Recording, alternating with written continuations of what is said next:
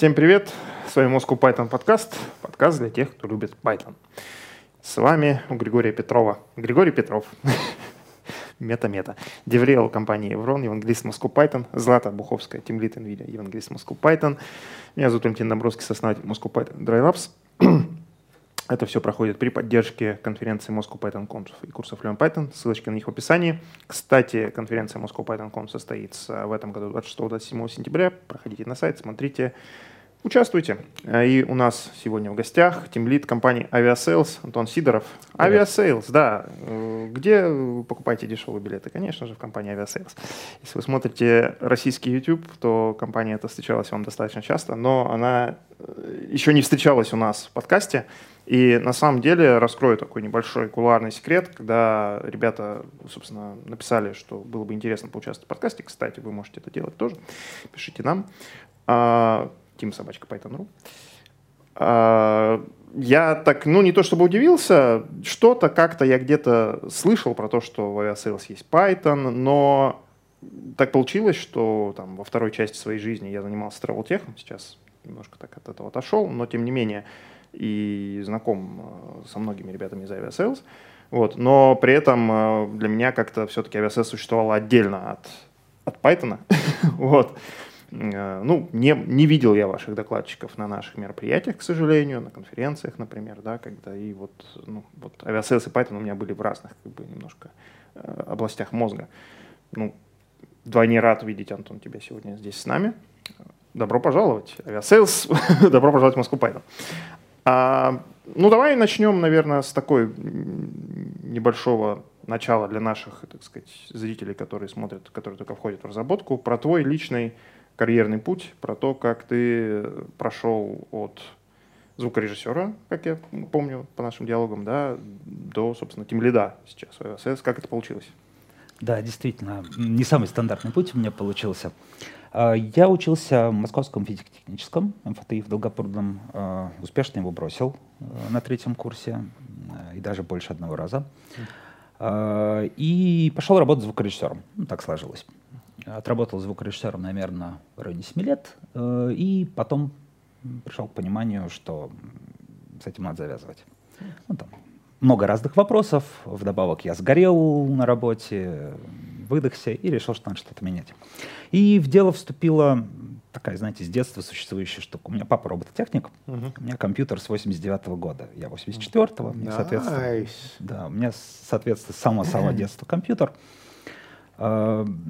Естественно, я не только на нем играл в игры, папа не допустил такого, и там что-то где-то как-то, конечно же, я изучал, я... что-то программировал. Извини, я тебя немножко так да. Э, перебью. Я просто, ну, у меня компьютер был с 95-го года, чуть-чуть, mm-hmm. чуть-чуть попозже появился, да, немножко другое.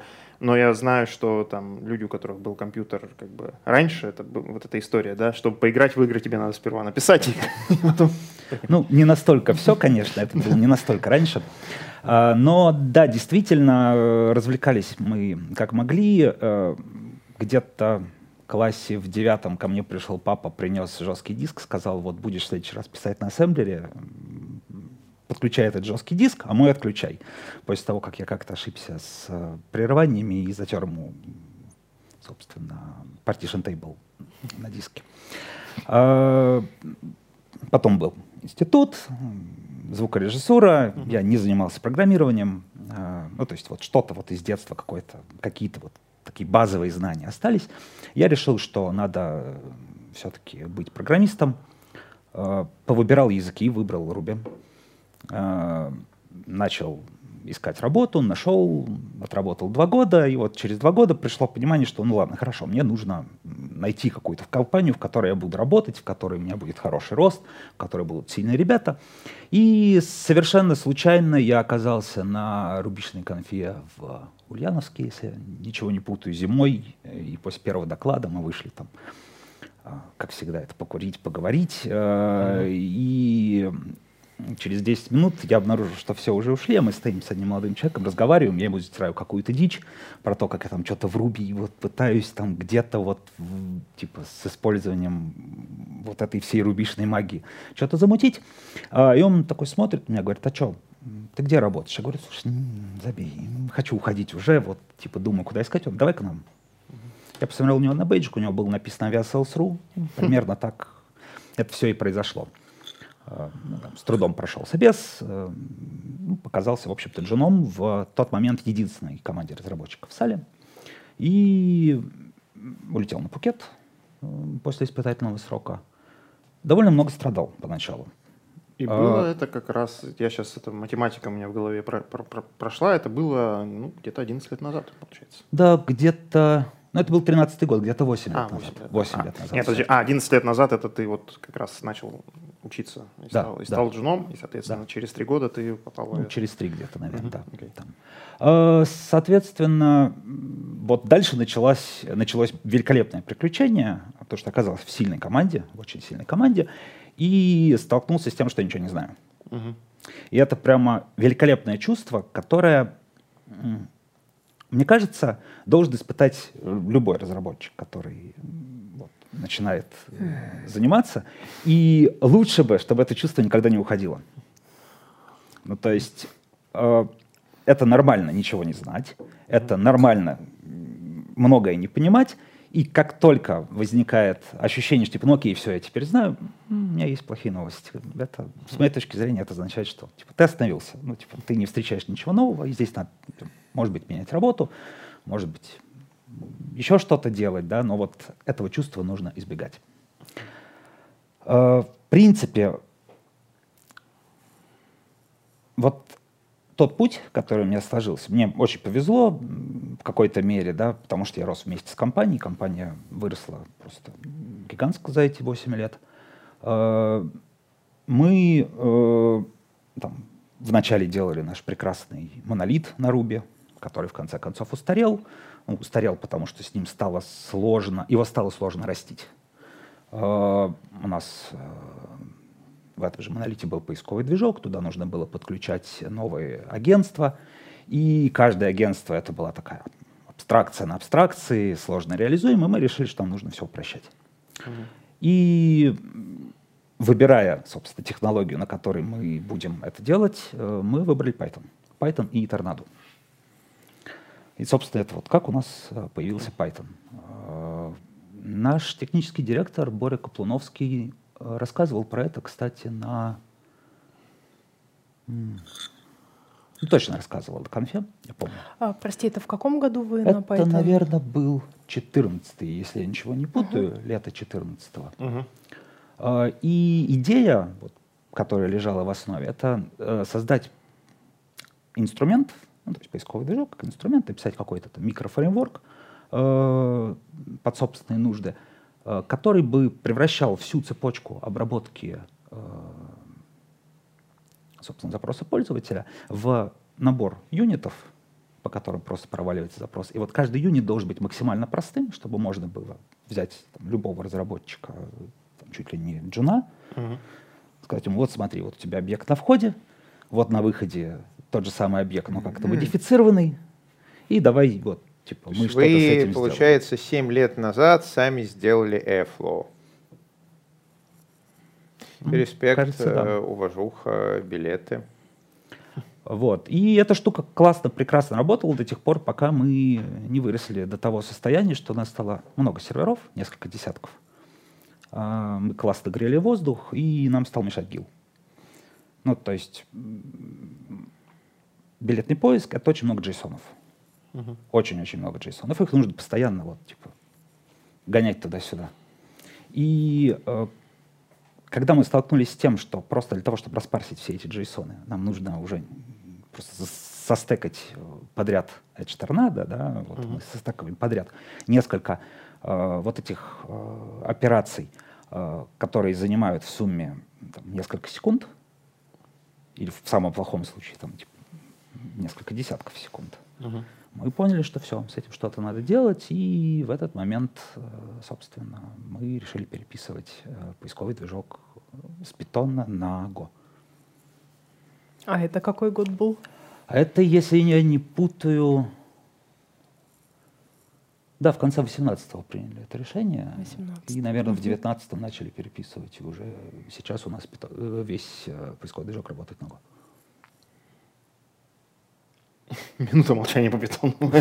Ну, это не минута молчания по питону, это совершенно типичная история, когда питон, э, ну, а, когда в этой части вашего приложения Python был не лучшим инструментом, потому что Python, он для высокоуровневой бизнес-логики.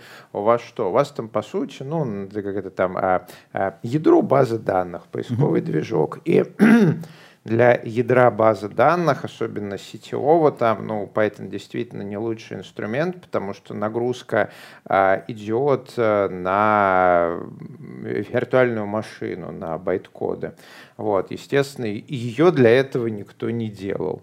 Вот. И для такого именно движка можно использовать, нужно использовать что-нибудь нативное, Гошечка, Растик там. Ну, можно Java, но лучше не Java. Гошечка, Сейчас Растик. вылазит этот самый чувак Поэтому из камеры, да. Хороший выбор. И говорит, зато в Java самая мощная виртуальная машина и дальше по тексту. Я расскажу об этой виртуальной машине на Хайлоде. Ты, кстати, будешь через неделю на Хайлоде? Я пока не планировал, но это хорошая Как обычно. Через неделю хайлот, да. Звездочка на момент записи. Там уже практически out, так что быстрее беги к Бунину. Shameless плаг. На хайлоде выступаю я сам. И я под это дело сварил 5 килограмм вкусных шоколадных конфет с миндалем. А был ли Антон на Хайлоде? И получил ли он эти конфеты, вы уже можете Знаете, спросить, спросить в комментариях, да, и мы вам скажем, потому что выпуск этот выйдет, скорее всего, ну, да. скорее всего, а точно уже после Неделю Хайлода. назад был Team Lead, там выступали два моих спикера, там я сварил предыдущие 5 килограмм, они разошлись в первый день. Угу. Прямо топчик. А, ну ладно, давайте вернемся к Гош... Гошечке. Да хватит есть Гошечку, а, которая а, в таком а, раскладе является вполне естественным выбором. И что, как э, впечатление от вот этого лупоглазика? Тут э, довольно интересный момент. Я сам сейчас не очень много пишу на Гошечке. Основная технология, на которой пишу я, это эликсир.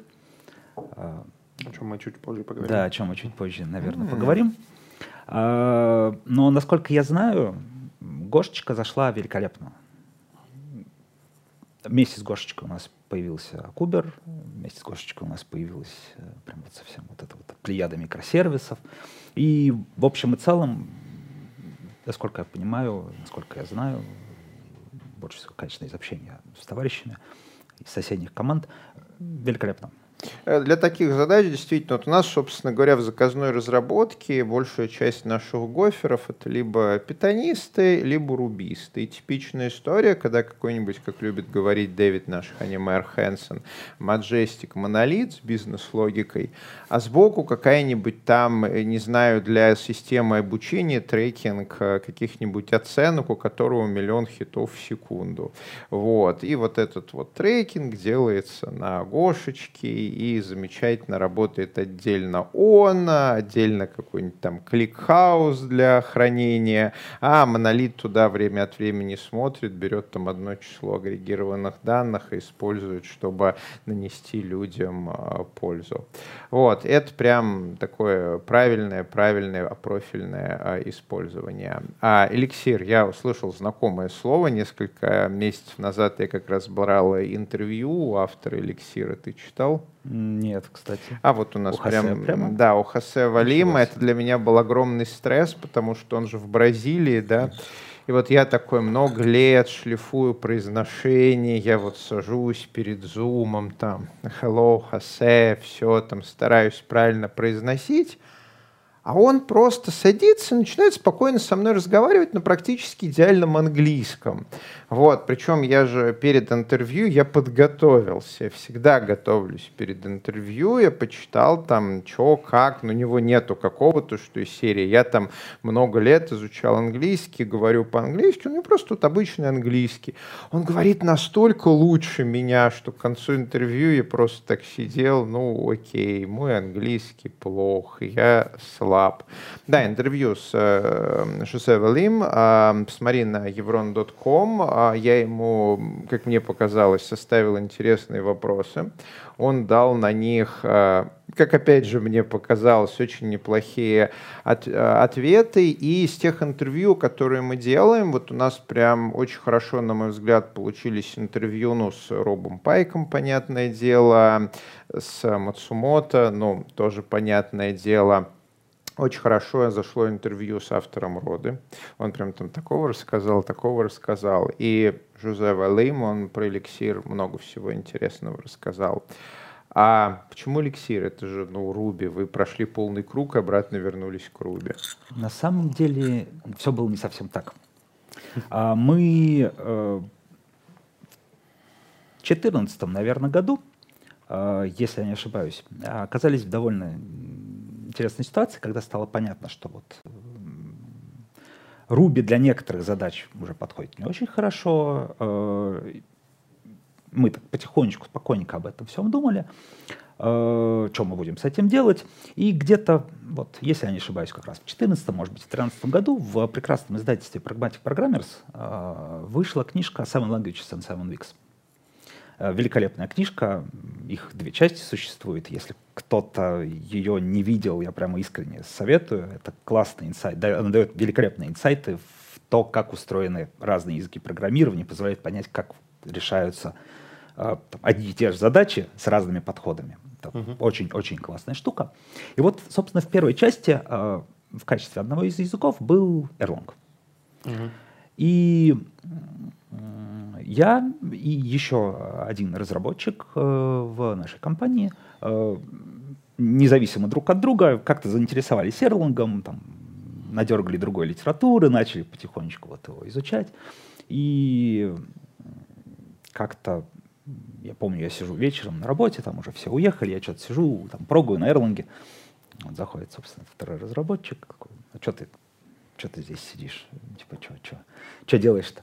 Я говорю, да вот Erlang, вот смотрю, говорю, о, прикольно. Я тоже сейчас смотрю, и кажется, это стало вот одной из точек, когда у нас в компании появился, появился Erlang, и когда у нас возникла задача как раз там очередные json там много-много парсить, мы решили попробовать сделать это на Erlang. Э, это очень хорошо получилось. Э, и, насколько я знаю, эту же книжку нашел Хосе. И найдя там Erlang, точно так же им заинтересовался, это привело к созданию эликсира. И, собственно, когда вышла первая версия эликсира, мы переписали то, что у нас было на Erlang, на эликсир, и дальше у нас появился эликсир. И какое-то время мы довольно много проектов создавали именно на эликсире, э, до тех пор, пока не появилась Гошечка. И, собственно, под поисковый движок уже выбрали Гошечку, но часть проектов у нас до сих пор а, Слушай, вот а, для наших слушателей мы-то, понятное дело, mm-hmm. разговариваем о каких-то вещах, которые а, нам интересны, и mm-hmm. мы многое подразумеваем. Но наши слушатели могут э, не знать, что мы это подразумеваем. Поэтому вот для наших слушателей, если взять вот всю кодовую базу Aviasales. Это сайт, это админки, ERP-шки, CRM, интеграции и так далее. Вот поисковый движок — это какая часть авиасейла? Процентном соотношении? Ну, примерно, да. Это там э, львиная доля, это маленькая часть, это примерно половина, треть, четверть. Вот. Я думаю, что некорректно в процентах мерить, потому что это может быть ядро ну, как по бы вовлеченным системы. разработчикам, по кодовой базе, вот по твоим mm-hmm. ощущениям, вот поисковый движок, какая это часть Aviasales? Ну, я бы разбил, наверное, бэкэнд Aviasales на поисковый движок, э, систему управления ключевыми данными, Э, собственно, веб-движок, э, систему кэшей и поисковый движок, наверное, э, самая крупная часть из этого. Ну, однозначно самая крупная часть из этого. И вот из вот этого ядра, mm-hmm. то, что мы, вот то, те, те части, mm-hmm. которые описывал это ядро, это, наверное, половина. Вот mm-hmm. так там плюс-минус угу. лапать, но примерно половина. Угу. Вот, так что когда мы тут говорим, что поисковый движок написан на эликсире, это не значит, что, ой, на Go, это не значит, что Aviasales написано на Go. Это значит, что некоторая часть авиасейлса, да, большая, важная, но вот бизнес-ядро написано на Go. При этом там, а вот э, остальные части сейчас в каком стеке? Uh, у нас, uh, если мы говорим про ядро, э, собственно, поисковый движок и система кэшей на Go. В системе кэшей, правда, есть до сих пор какое-то количество эликсира, но оно оттуда уйдет, потому что нам там не нужно. Угу. Ключевые данные на эликсире и веб-движок на эликсире. Угу. Ты, насколько я помню, как раз веб-движком, да, Да. да? Нет, я занимаюсь, да, веб-движком и ключевыми а, данными. Вот у меня две А, у вас, команды. Э, как сказать, кросс, кросс-функционально, грубо говоря, да, ну, я имею в виду. Ну, у меня ну, главное, две, что, две, две команды. Ты держишь экспертизу эликсир, понятно, да. да. Антон, угу. есть ощущение, что Go может вытеснить эликсир или наоборот? Хм, это хороший вопрос. Если это будет нужно, вытеснят. Ну, вот смотри, а, с гошными приложениями, с ними же как получается? Иногда есть такие кейсы, я вот на своей работе это замечаю, когда тебе нужно, чтобы у тебя гошную приложеньку не Kubernetes какой-нибудь mm-hmm. рестартовал, она рестартовала, например, кусками. Mm-hmm. Ты начинаешь внутри своей гошной приложеньки изобретать, ну, грубо говоря, что-то типа тех же Supervision Trees, вот всего того, что прекрасного, mm-hmm. что есть в Erlang. И э, тут получается, что, видимо, то прекрасное, что есть в Ирланге и в эликсире, я не знаю, насколько вот э, эликсир отличается от Ирланга в этом плане. Абсолютно не отличается. А, вот, соответственно, Го смог как будто бы предложить что-то, а, но вот что это? Го смог предложить увлеченных разработчиков? Ну, это немало. Это, это немало. немало. Это немало. Все так. Э, и Го смог э, предложить э, я, конечно, немножко здесь спрямляю углы, да, но ГОС мог предложить миру Kubernetes и микросервис.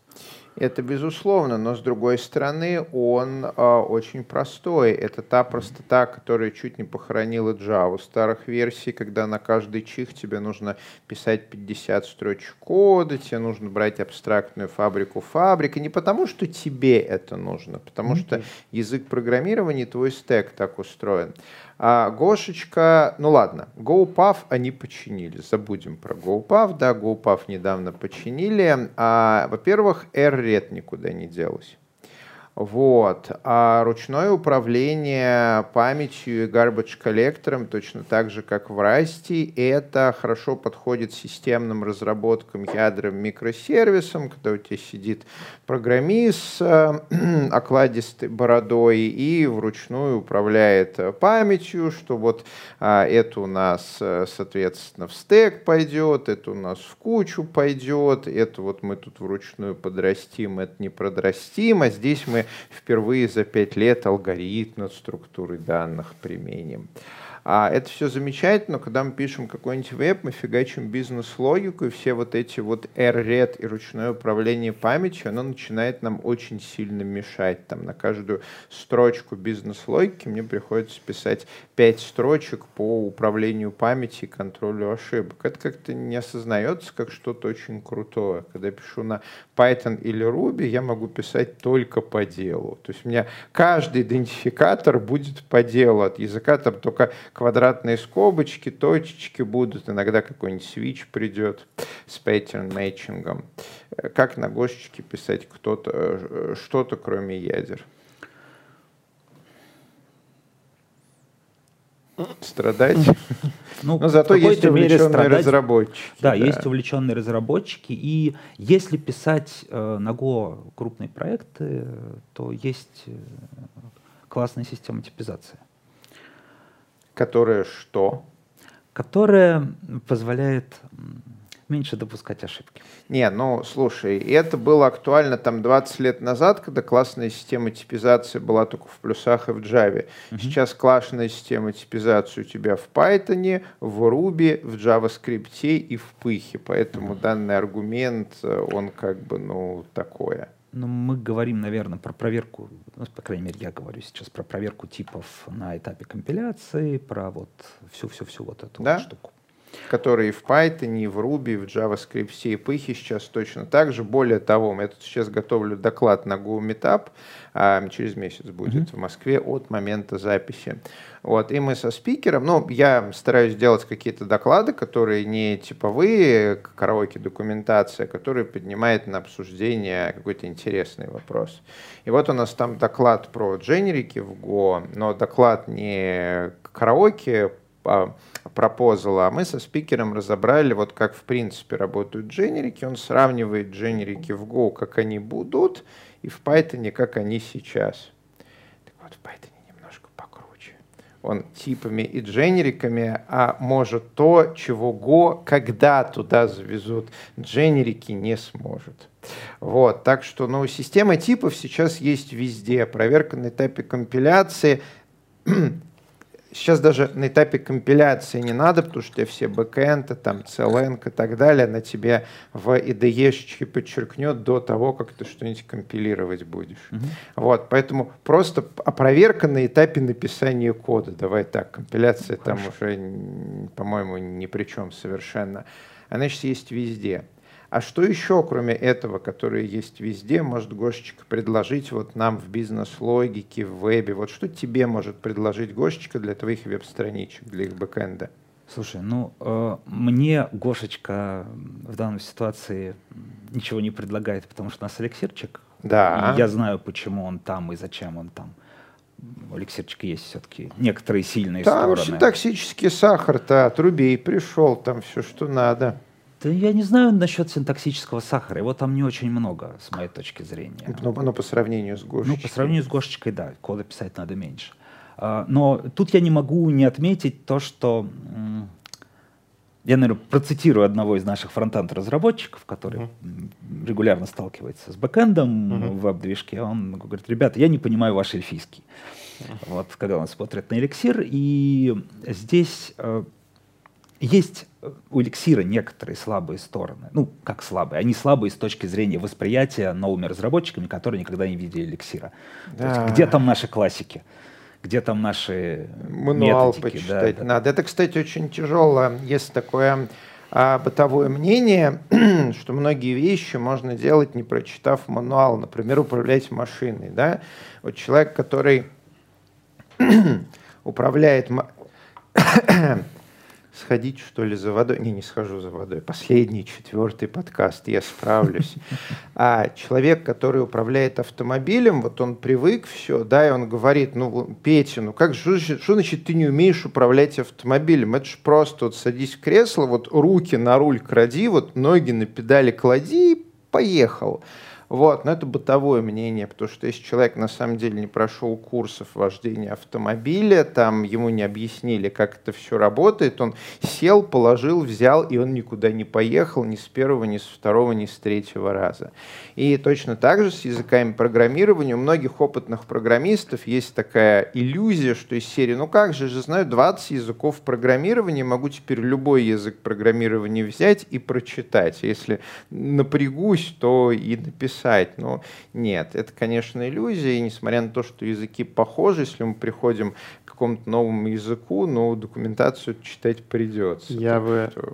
может быть, чуть-чуть бы тебя поправил, как человек, который как раз э, в процессе обучения вождению, на самом деле, закончил школу, осталось сдать экзамены.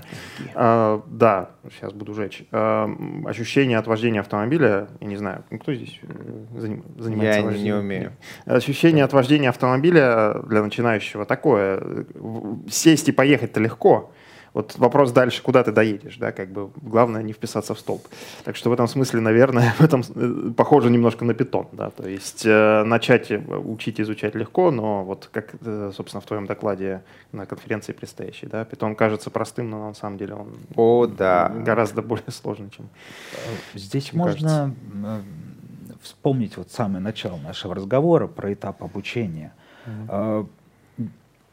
Потому что действительно можно попасть очень легко в вот в это вот ощущение, что ну, я уже разобрался, я понимаю. А, но все знания, они же строятся с фундамента. Mm. То есть а, там, поначалу этот, этого фундамента нет, его нужно набирать, но большая ошибка, которую можно допустить, это поднявшись куда-то наверх, посчитать, что фундамент закончен если происходит какой-то транзишн в, mm-hmm. параллель, в другой язык программирования, в параллельную технологию, просто там смена фреймворка, вот, не знаю, там взять тот же Python, вот, взяли мы Django, вот, сделали мы сайтик на Django, да, все у нас хорошо, а потом такой, давайте торнадо возьмем. И не понимая того, как работает торнадо, не понимая, что она привносит, можно очень классно да, пострадать. Надо документацию читать. Да, да. А вот относительно эликсира и фронтендеров, я вспомнил, что кроме эльфийского там есть еще, не побоюсь этого слова, Феникс mm-hmm. и LiveView, и весь этот замечательный стек, и в целом фронтендеры-то там уже особо не нужны. Если берется эликсир, он может компилироваться в JavaScript, соединяться по вексопиту, по векс по веб-сокету со своим бэкэндиком и творить э, жутковатые, но крутые штуки. А вы э, пробовали вот эту связочку с Фениксом? Мы Что пробовали как? эту связочку с Фениксом, но тут я хочу как раз рассказать, что мы делаем с веб-движком.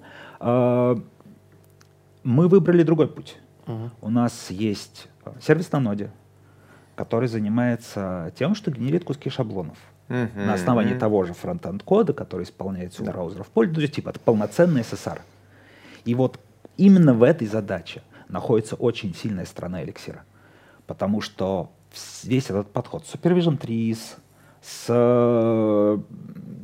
там, акторами, с обработкой всех ошибок, да, с э, многопоточностью, которая mm-hmm. есть в эликсире, он приносит невероятно контролируемый способ, э, собственно, собрать страничку из отдельных блоков, когда эти блоки рендерятся в другом сервисе, когда данные лежат в другом сервисе. И получается, что вот наш веб-движок То, что это сейчас прямо... называется а, микрофронтендами. Да. А ты видел, что Дэвид наш Ханиман Хэнсон а, занес в рельсы вот эту вот технологию HTML over the wire, hot wire, когда они тоже Я кусочки а, HTML передают по веб-сокету. Да, вполне возможно вот то, что вы сейчас делаете, и у него довольно а, интересно. У него веб-страница, которая на клиенте практически ничего нет, и все интеракции идут по веб-сокету на бэкэнд, там генерируется кусочек HTML, возвращается обратно и мутируется дом. С страничкой, в которой ничего нет, есть некоторая проблема. Если мы хотим делать SEO, то у нас это не очень хорошо получится. А, я неправильно выразился. Ничего нет в плане JavaScript, а. только HTML и CSS, конечно. А, опять же, тут кажется немножко другая задача относительно нас, потому что наша задача — это предоставить пользователю э, богатый пользовательский опыт с виджетами, с изменяющимся состоянием mm-hmm. и уметь приземлять пользователя по диплинкам на определенные mm-hmm. эти состояния. Справедливо. И поэтому и возникает вот такое решение, когда мы на бэкэнде можем при помощи того же самого фронтенд кода Э, но при этом не перенося всю логику вот, сбора mm-hmm. страницы в ноду, э, и оставляя эту логику в эликсире, который это может делать очень надежно и очень контролируемо, э, решить эту задачу. Mm-hmm. Это я сейчас чуть-чуть это более таким, опять же, вспоминая свое тех прошлое, чуть более простым языком, как бы то, что я понимаю про приземление на, на состояние, это, условно говоря, если я ищу а, билеты там, не знаю, в Париж, и при этом я нахожусь э, в Санкт-Петербурге, то, соответственно, забив э, в поисковый движок в Google билеты в Париж, я попадаю на страницу Aviasales, где мне показываются именно билеты Петербург-Париж. Вот такой вот приземление. Это довольно а, крутая штука. Так, а что же я хотел спросить? Что же хотел Давай, спросить? Гриш, пока ты вспоминаешь, я спрошу, Антон, вот по поводу кубернетиса. Ты сказал, что Гошка, она там хорошо зашла вместе с кубернетисом, но вот э, эликсир, он же, ну, как и Erlang, предполагает немножко вот другой подход, когда у тебя вот этими процессами рулит не какой-то там сторонний э, тулинг, э, а сам язык. Угу.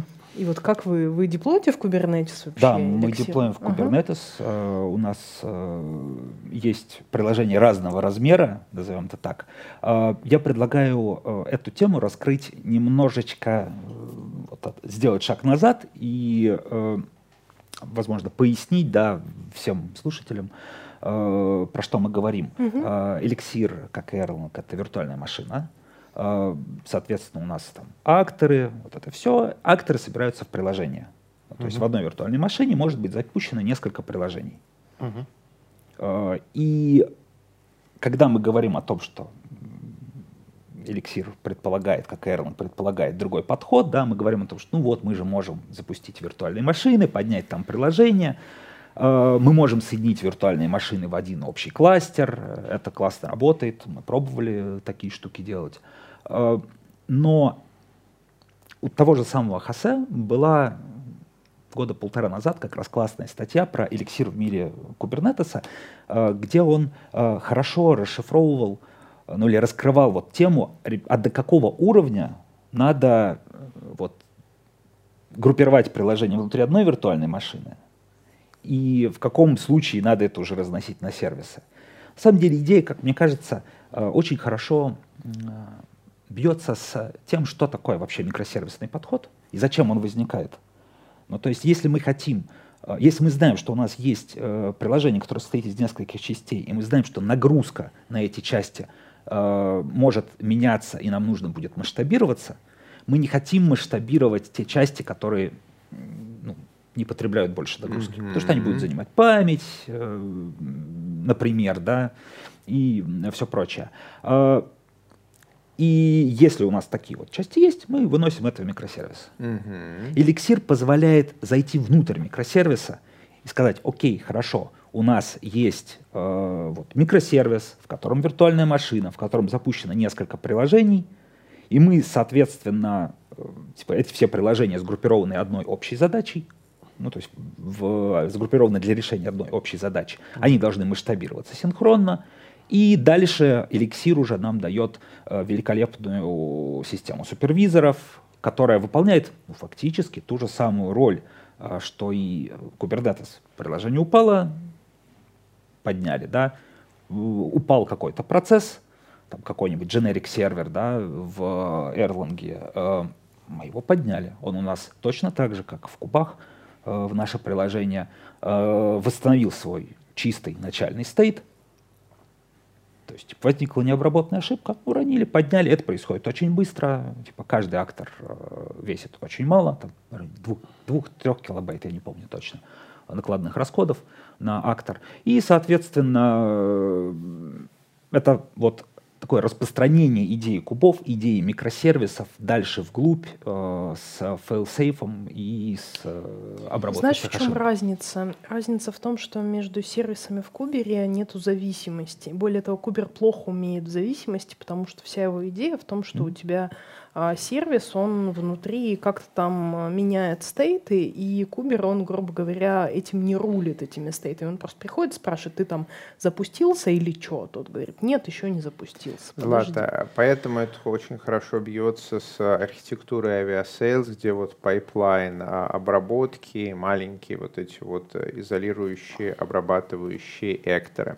Антон, я вспомнил, что mm-hmm. я хотел э, спросить, мы уже потихонечку подползаем к финалу и неожиданно а, понял, что один из самых моих цитируемых докладов — это доклад 7 или 8-летней давности, как работает GIL в Python, который, к моему ужасу, до сих пор актуален, до сих пор что-то спрашивают в личку, там ссылаются на него и так далее, потому что, ну, с тех пор мало что концептуально изменилось. У и, на канале можно его посмотреть. А, так как наш, среди наших слушателей много Python-разработчиков, вот, а можешь очень кратенько рассказать, вот когда вы уперлись в проблему GIL в mm-hmm. Python. Вот, как она выглядела. Вы использовали Django или? Tornado. А, Tornado. Так, а, я вот так вот, э, Злата, а, ты помнишь, пожалуй, а, как у Tornado асинхронная модель работает? А, это она апатчит GIL или не она? Кто-то там Слушай, из да не двух... надо, на обычных колбеках она на, на, на, на обычных колбеках, да, потому что там есть два таких э, монструозных фреймворка, один торнадо, а второй... Ну, вот ты, наверное, я... про Гивент, если ты про мир второго ну, питона. Гив, да, и Gevent довольно низкоуровневый, вот один из них, собственно говоря, патчит GIL делает все асинхронным, второй просто на колбеках. Вот а, а, а, торнадо, торнадо на, это на который просто да. на колбеках, угу. да.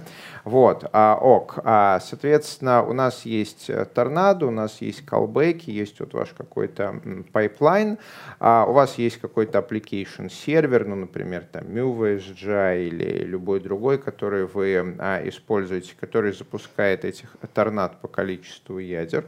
Вот. Далее у вас э, запрос э, проваливается веб-сервер, application сервер уходит на нужную торнадо, как это наиболее в данный момент э, свободную. И торнадо начинает цепочкой колбеков этот запрос выполнять. Пока она его выполняет, она, понятно, 100% загруженная. Вот в тот момент, когда его выполняет, она что-то ждет? А, ну, IO бывает. IO. А, ну она на колбеках, поэтому как только она У уходит нас... в IO, она возвращается от, э, э, из колбеков, берет у application сервера следующую задачу, начинает выполнять ее и так далее. То есть оно более-менее все распараллеливается. В каком месте этой истории вы уперлись в ГИЛ? То есть где он к вам пришел, в какой момент? Слушай, насколько я помню, ну у нас э, каждый юнит, ну то есть вот каждый этот юнит цепочки был своей, ну в смысле был карутиной, mm-hmm. если я правильно помню. Ну и... в старом понимании этого ну, слова, да, то есть да. просто каким-то колбеком. Да. И соответственно, насколько я помню, как раз юниты, которые занимались э, вот, интеграцией с э, агентствами, угу. получая свой JSON, угу. блокировались, все.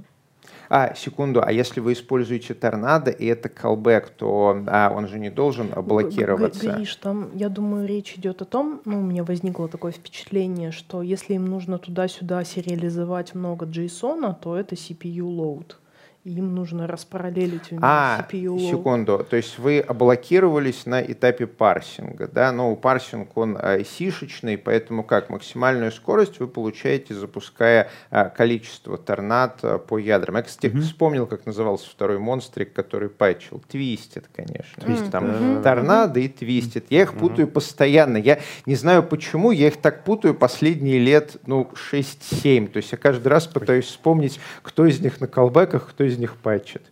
А, так вот, а, и а, смотри, а разница-то в чем? То есть вот у вас там за, у, машина с 16 ядрами. Mm-hmm. У вас запущено 16 торнад, они все сделали запрос к бэкэнду, взяли по 10 мегабайт JSON и начали его на сишечке парсить. Mm-hmm. И у вас а, запущен, а, ну, например, а, эликсир, mm-hmm. вот, а, который а, точно так же веркерами помасштабировался по 16 mm-hmm. ядрам, точно так же сделал 16 запросов к бэкэнду и точно так же в сишечке одновременно парсит эти JSON.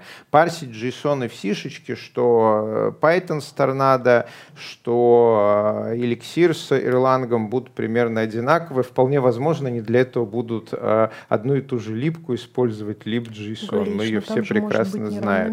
нагрузка нагрузка. У тебя вместо 16 запросов э, в момент времени пришло внезапно 125, не знаю, распродажа билетов, Новый год, whatever.